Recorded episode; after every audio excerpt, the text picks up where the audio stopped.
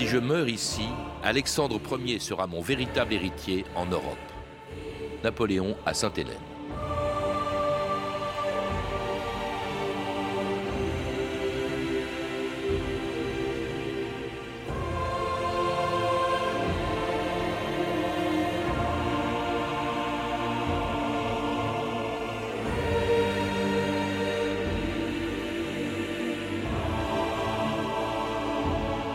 2000 ans d'histoire.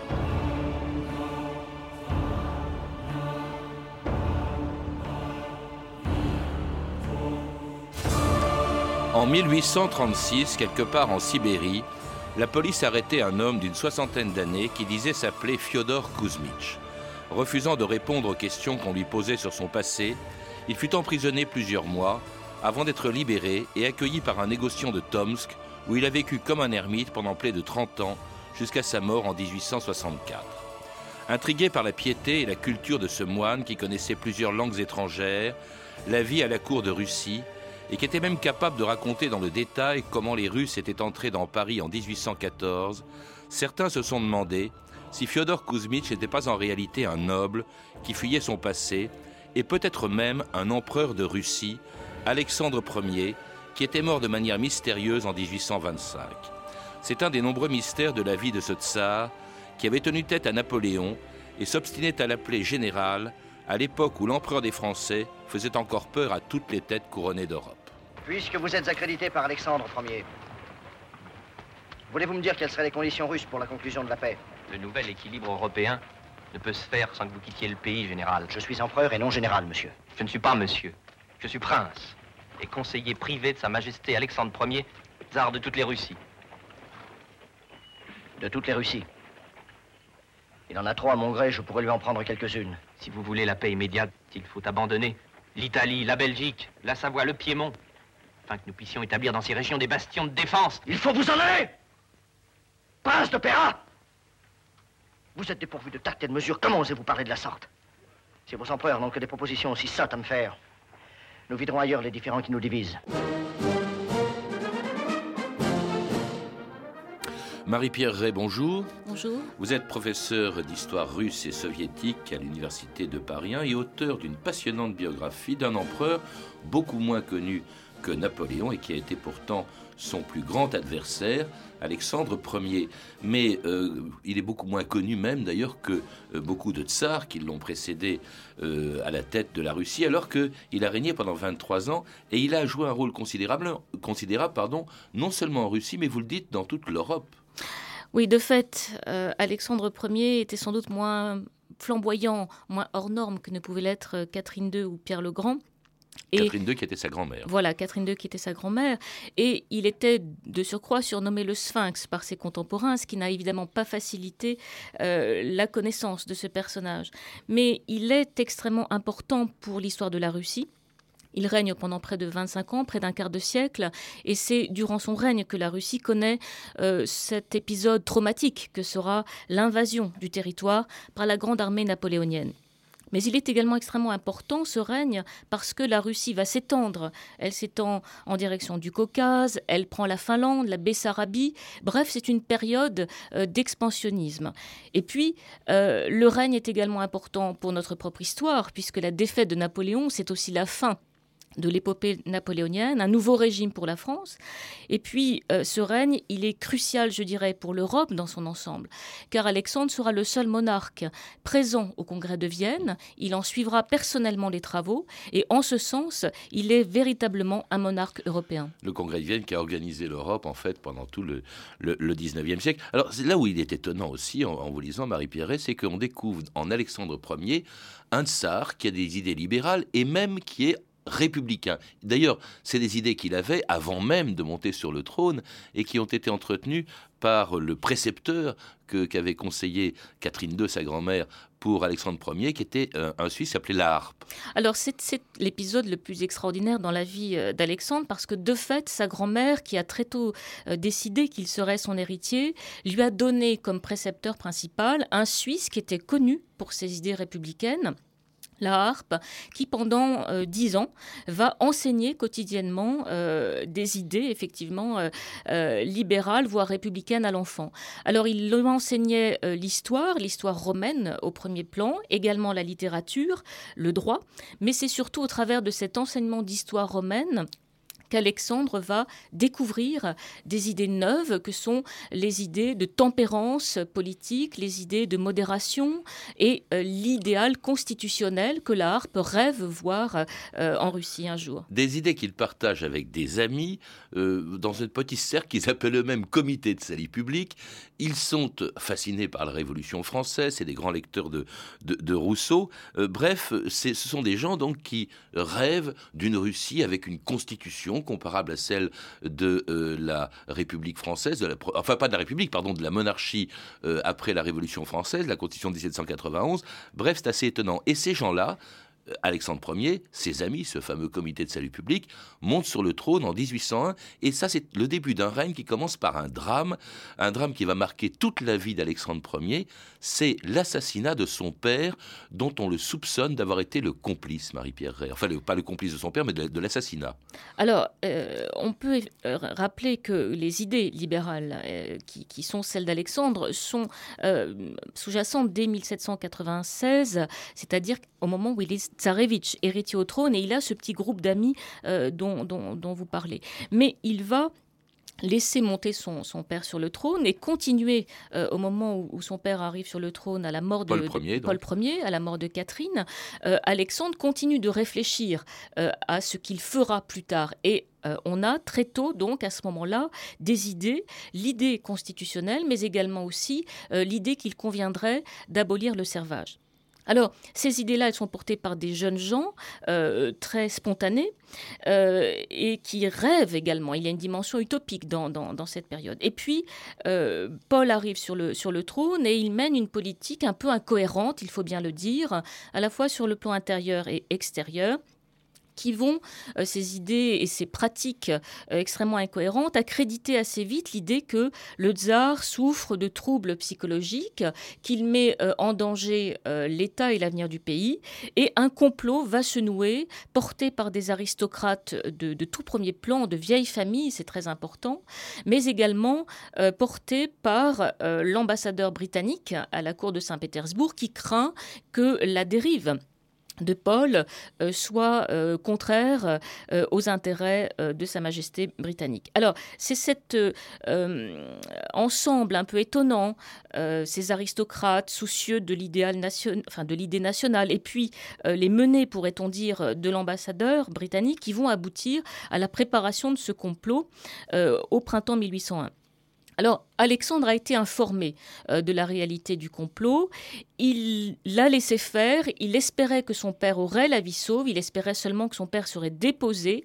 Mais euh, Paul sera étranglé de façon épouvantable euh, dans son palais. Et c'est donc par un tsaricide et un parricide qu'Alexandre accède au pouvoir à l'âge de 23 ans, en mars 1801. Et avec des remords qui vont le poursuivre toute sa vie. Alors, il devient donc tsar en 1801 et tout de suite s'engage dans une politique de, de réforme assez importante hein, euh, sur le plan de la Constitution. Il y a également une amnistie, la réouverture des frontières de la Russie, euh, la restriction des pouvoirs de la police, et il rêve même d'une réforme c'est peut-être le domaine dans lequel les réformes sont le plus nécessaires, de ce système en Russie qui était le servage. En fait, il veut il veut l'améliorer ou peut-être même carrément le faire disparaître, Marie-Pierre Ray. Oui, il rêvait d'abolir le servage dans lequel il voyait à la fois euh, une, une, un phénomène complètement immoral et puis un système économiquement peu rentable. Et il était donc, de ce point de vue-là, à, la confluence de, deux logiques qui sont extrêmement intéressantes. Une logique morale et religieuse, pourrait-on dire,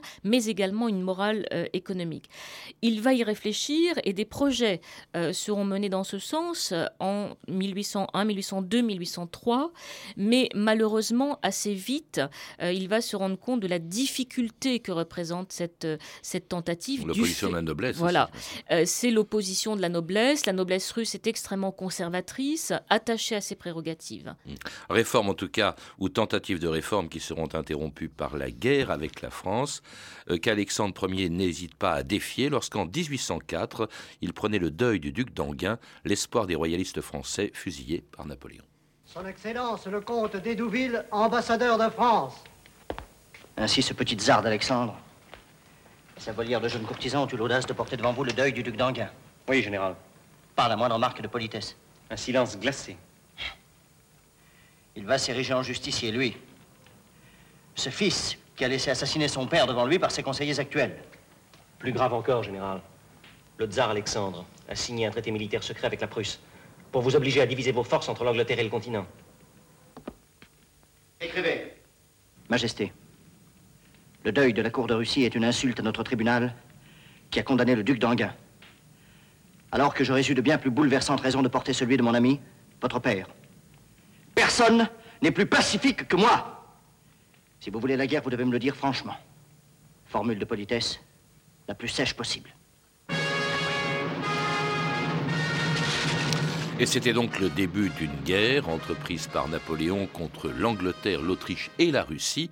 Est-ce que cette guerre, est-ce que l'entrée de la Russie en guerre contre la France est simplement due à l'assassinat du duc d'Anguin par, euh, par Napoléon et, que assassinat qu'aurait réprouvé Alexandre Ier? Alors il faut rappeler, parce que c'est très important, que euh, ce qui a le plus choqué Alexandre, c'est que le duc d'Anguin ait été enlevé en territoire de Bade, c'est-à-dire un territoire qui était à ce moment-là neutre et qui, de surcroît, était très cher à la cour de Russie, puisque l'impératrice Élisabeth, l'épouse d'Alexandre, était née Louise de Bade. Donc il y a eu dans cet acte une forme de provocation qui a été ressentie par, euh, comme telle par le tsar, d'où euh, l'épisode que l'on vient de mentionner. Parce qu'il y avait autre chose. A tout simplement, on peut se dire, Alexandre Ier est inquiet des ambitions de Napoléon, qui d'ailleurs, la même année, euh, devient empereur des Français. Il n'était encore que premier consul la guerre se commence en même temps euh, que euh, cette, cette, euh, cette accession sur le trône impérial. Donc ça faisait d'ailleurs beaucoup d'empereurs en Europe. Il y avait l'empereur d'Autriche, il y avait l'empereur de Russie et du coup voilà l'empereur de France. Des ambitions d'ailleurs que Napoléon a notamment en Turquie. Hein. C'est un épisode qu'on connaît mal. Il y avait des intérêts contradictoires de la Russie et de la France en Turquie, Marie-Pierre Ray. Oui, alors l'enlèvement et l'assassinat du duc c'est un catalyseur. C'est un catalyseur, mais la crise, elle est déjà là elle est déjà euh, perceptible du fait euh, que la France et la Russie commencent à, s'opposer euh, sur les questions balkaniques et ottomanes. L'Empire ottoman à cette époque est considéré par les diplomates russes comme une chasse gardée. Et à partir du moment où Napoléon Bonaparte commence à s'y intéresser, alors ils se sont sentis menacés dans leur, leur zone d'influence, d'où la participation de la Russie à la coalition. Coalition, donc, guerre qui va tourner très mal pour la Russie parce que c'est elle qui participe qui fait l'effort militaire essentiel, si bien d'ailleurs que c'est elle, ce sont surtout des soldats russes qui sont battus à la fameuse bataille d'Austerlitz le 2 décembre 1805. Euh, Alexandre Ier était sur place d'ailleurs au moment de ce désastre. On dit même qu'il en est un peu à l'origine en poussant le général russe Kutuzov à sortir de ses positions. Alors, il a commis euh, sans doute deux erreurs à Austerlitz. La première, c'est qu'il a pris euh, la direction des troupes russes, euh, alors que ses généraux lui conseillaient de ne pas le faire. Et puis, il a poussé Kutuzov, de fait, à une intervention que celui-là désapprouvait. Donc, il a eu une responsabilité directe dans le fiasco qu'a été Austerlitz pour, pour l'armée russe. Alors un fiasco qui allait se poursuivre parce que la guerre s'arrête, s'interrompt peu de temps, et puis elle reprend en, 1806. Euh, la Russie participe à la quatrième coalition.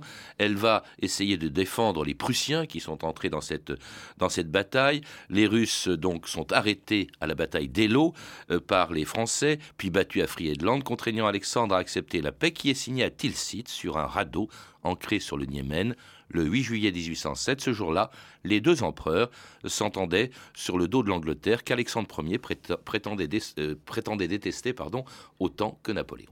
Vous devez savoir, sire, que je suis comme vous. Je déteste les Anglais à un point que je ne saurais dire. Dans ce cas, sire, la paix est faite.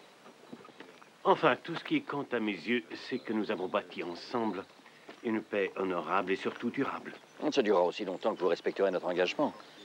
Ce qui est à l'est de la Vistule est à vous, mais tout ce qui est à l'ouest est à moi. Si une nation a le droit de donner des leçons aux autres, c'est la France. Votre révolution a fait faire aux hommes un si grand pas vers la liberté. Si vous aimez tant la liberté, pourquoi la Russie pratique-t-elle encore le serval? Sire, vous ne prétendez pas tout réformer. Enfin, pas en une seule fois.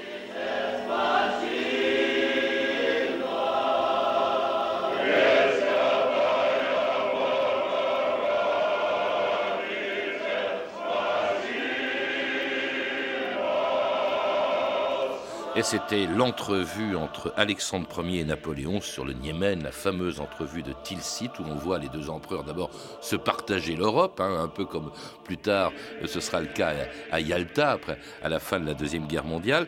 Et alors, faire assaut d'amabilité. Vous citez cette formule étonnante de Napoléon. Euh, manifestement, les deux hommes devaient s'apprécier. Napoléon qui disait Si Alexandre était une femme, j'en serais amoureuse. J'en ferais mon amoureuse. J'en ferais mon amoureuse, oui. Alors, euh, Tilsit, en fait, a duré deux semaines euh, ils se sont revus de façon très euh, euh, fréquente et ils ont beaucoup discuté de sujets très variés, pas seulement diplomatiques, mais également politiques.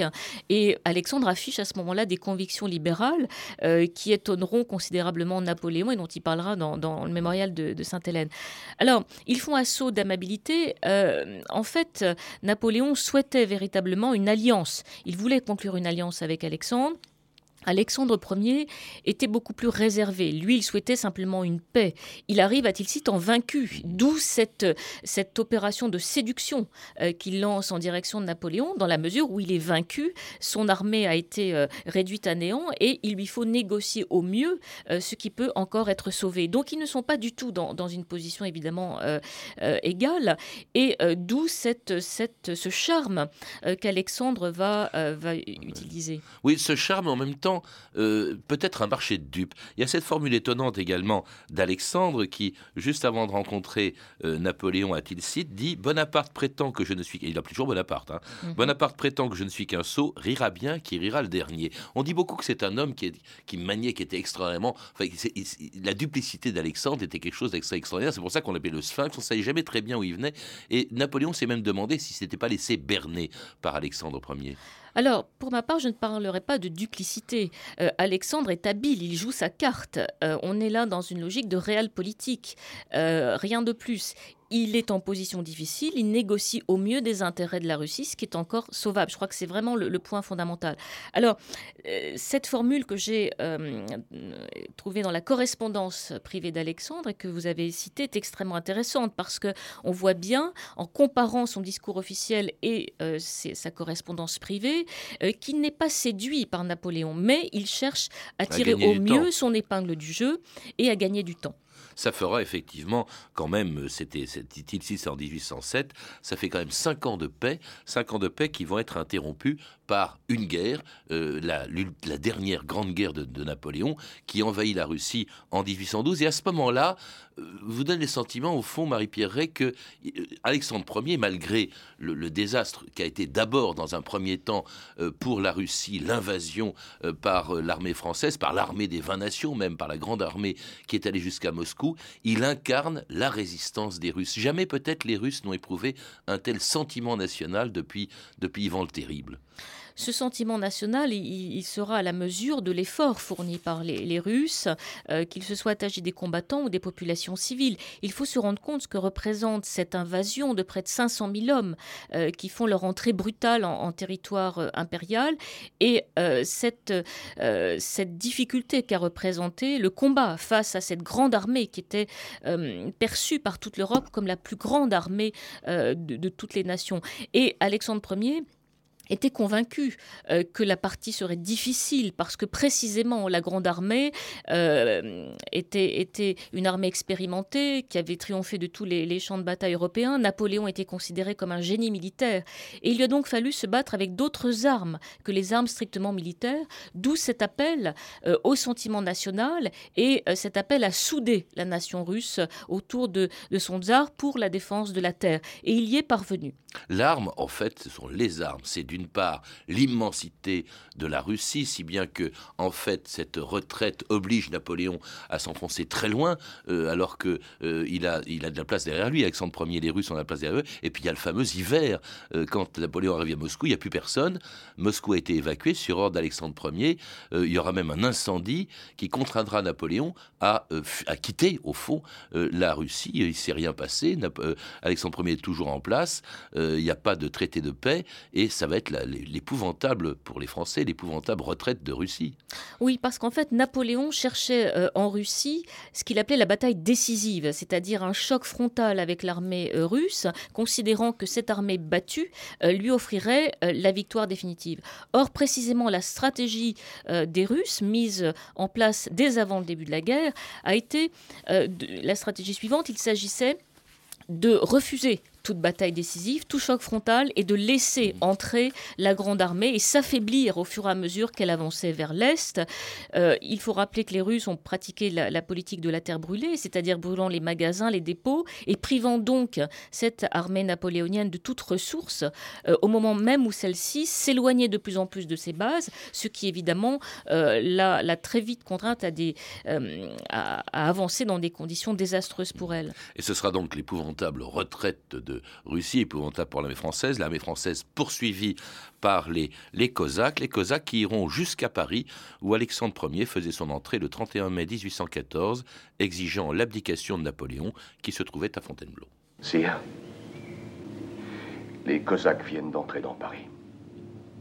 Les Parisiens sont prêts à toutes les lâchetés pour protéger leur ville. Ils ont même applaudi la décision des puissances alliées exigeant votre abdication.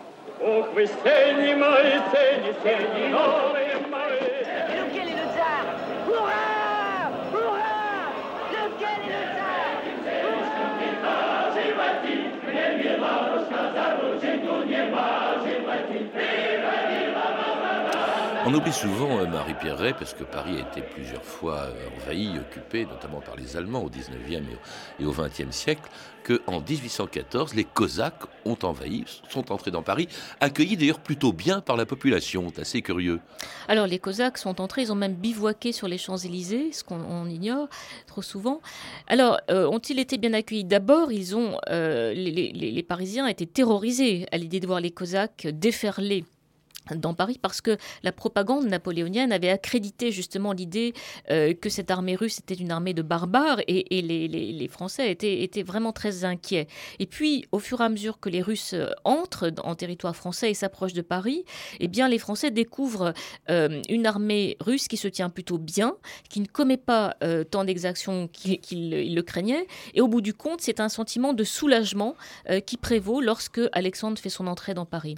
Et un tsar qui est au sommet de sa puissance, vous l'avez dit, il participe euh, et, il anime essentiellement le congrès de Vienne qui va régler le sort de la France après la défaite française, y compris d'ailleurs après, après Waterloo. Euh, il est à la tête d'un empire dont on oublie toujours qu'il était, il était plus grand qu'il ne l'a même été sous Staline. Il allait jusqu'en Finlande, euh, occupée par Alexandre Ier, jusqu'au Caucase, jusqu'en Alaska et même sur les côtes californiennes, il y avait des comptoirs russes à l'époque d'Alexandre Ier. Et à ce moment là alors qu'il est au fait de sa puissance, Alexandre Ier semble se désintéresser du pouvoir, se tourner de plus en plus vers la religion et même vers le catholicisme, lui qui est garant de la religion orthodoxe. Vous dites qu'il est même mort en essayant de réconcilier catholiques et orthodoxes, Marie-Pierre. Et ça, c'est le grand scoop de votre, de votre livre, parce que vous avez obtenu des, des, documents euh, qui prouvent effectivement que ce n'était pas un rêve, c'était une volonté réelle d'Alexandre Ier. Alors, en fait, c'est un homme qui a énormément euh, évolué euh, à la fin de sa vie et il s'est rapproché de, la foi. Il a découvert la foi euh, en 1812 d'abord et puis progressivement son mysticisme euh, a gagné du terrain et à la fin de sa vie il se désintéresse complètement de la réalité politique. Je rappelle qu'en 1814 à Paris, il, ordonne un Tédéum sur la place de la Concorde, ce qui est aussi le signe euh, euh, de, de, l'importance qu'il accorde aux questions spirituelles et religieuses. Alors de fait, à la fin de sa vie, euh, il envisage un, rapprochement, voire une fusion peut-être des églises d'Orient et d'Occident, et ce projet, il va le proposer au pape en lui envoyant un émissaire secret qui arrivera un petit peu trop tard en fait.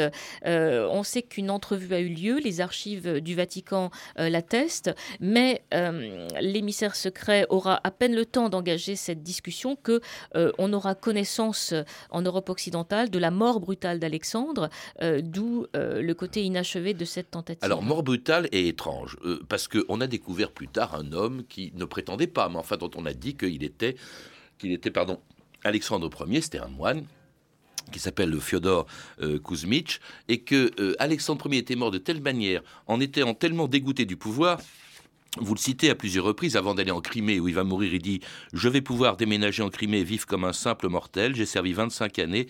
Euh, on donne son, aux soldats son congé après ce laps de temps. Il, il, on, on se dit C'est une mise en scène. Et en fait, il aurait disparu. D'ailleurs, euh, on a euh, son, comment dirais-je, son corps n'a pas été exposé aux Russes en Crimée lorsqu'il est mort. Et on a dit, tiens, c'est peut-être ce moine qu'on a découvert plus tard et qui serait euh, le véritable Alexandre Ier, mort beaucoup plus tard, en 1864. Vous semblez accréditer la possibilité de cette thèse, Marie-Pierre Ray. On ne peut pas l'exclure, de fait, parce qu'on a un certain nombre d'incohérences très très nettes dans, dans, la fin de la vie d'Alexandre. Son séjour étrange à Taganrog, dans une toute petite ville où il se retire avec son épouse Elisabeth. Euh, on sait aussi que euh, lors de ses funérailles, euh, le corps n'est pas présenté, le cercueil n'est pas présenté ouvert, ce qui est contraire au, au rite orthodoxe. On a lu, j'ai lu les rapports d'autopsie qui ont été rédigés par les différents médecins qui se trouvaient à Taganrog à son chevet. Ils ne convergent pas du tout. Et euh, évidemment, tout cela euh, est suspect. Et euh, il faut aussi bien prendre en compte ce sentiment de culpabilité qui n'a cessé de poursuivre Alexandre pour se dire qu'effectivement, peut-être, il a cherché finalement le salut dans cette retraite définitive, retraite spirituelle que lui offrait l'identité de Fyodor Kuzmich. Hypothèse extraordinaire d'ailleurs qui semble confirmer par le fait que, c'est toujours conditionnel, Alexandre III, puis même Lénine aurait fait ouvrir le cercueil de euh, Alexandre Ier et que ce cercueil était vide. En tout cas, on peut en savoir plus en lisant votre livre, Marie-Pierre Ray, euh, un livre passionnant, une biographie d'Alexandre Ier qui a été publiée aux éditions Flammarion. Je signale également que vous donnerez une conférence intitulée L'Europe et la Russie d'Alexandre Ier à Nicolas II, samedi 30 janvier à 10h à la Sorbonne dans le cadre des journées de l'histoire de l'Europe consacrée à la Russie. Cette manifestation d'ailleurs s'inscrit dans le cadre de l'année France-Russie 2010 dont la programmation est disponible sur le site culturefrance.com, puisque cette euh, année spéciale France-Russie commence euh, aujourd'hui. Vous avez pu entendre des extraits des films suivants Austerlitz d'Abel Gans, édité en DVD par Studio Canal, Napoléon d'Yves Simoneau, disponible en DVD chez France Télévisions, et Guerre et de Sergei Bondarchuk, édité en DVD par Zillow Distribution. Vous pouvez retrouver ces références par téléphone au 32 30, 34 centimes la minute, ou sur le site franceinter.com. C'était 2000 ans d'histoire. À la technique, Mathias Alléon et Basile Bocquer. Documentation Emmanuel Fournier, Clarisse Le Gardien et Franck Olivard. Une émission de Patrice Gélinet réalisée par Anne Kobilac.